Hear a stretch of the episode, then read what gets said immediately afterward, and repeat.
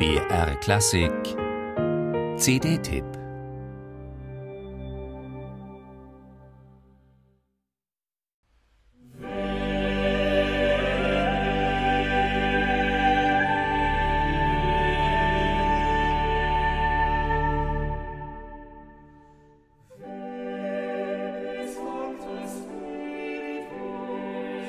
Dass Jérôme Lejeune hier mit Herz und Seele bei der Sache ist, das merkt man an jeder Zeile dieses sogenannten CD-Buchs. Der Mann kennt sich aus. Kein Wunder, denn genau mit diesem Repertoire hat er sein Label Richard K. 1980 an den Start gebracht. Deutsche Barockkammermusik und deutsche Barockkantaten gehörten zu den ersten größeren Erfolgen.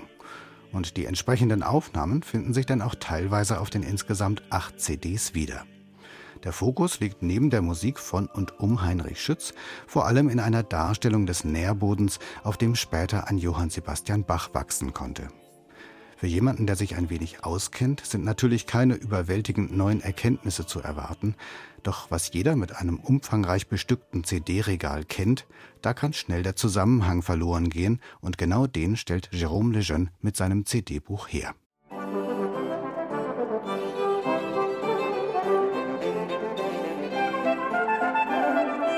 Es sind nicht nur Komponisten wie Franz Tunder, Matthias Weckmann oder Nikolaus Bruns mit ihren größtenteils vergessenen Meisterwerken, die neben den bekannteren Namen ins Gedächtnis gerufen und miteinander in Beziehung gesetzt werden. Der besondere Clou dieses Konzepts sind die durchgängig erstklassigen, teils begeisternden Aufnahmen, die weit über bloße Klangbeispiele hinausgehen. Neben dem Richard Carr-Konsort oder Vox Luminis finden sich viele herrliche Orgelwerke mit Bernard Faucroul. Auch Stars wie René Jacobs, Philipp Herrewege und Andreas Scholl sind neben vielen anderen ausgezeichneten Kollegen vertreten.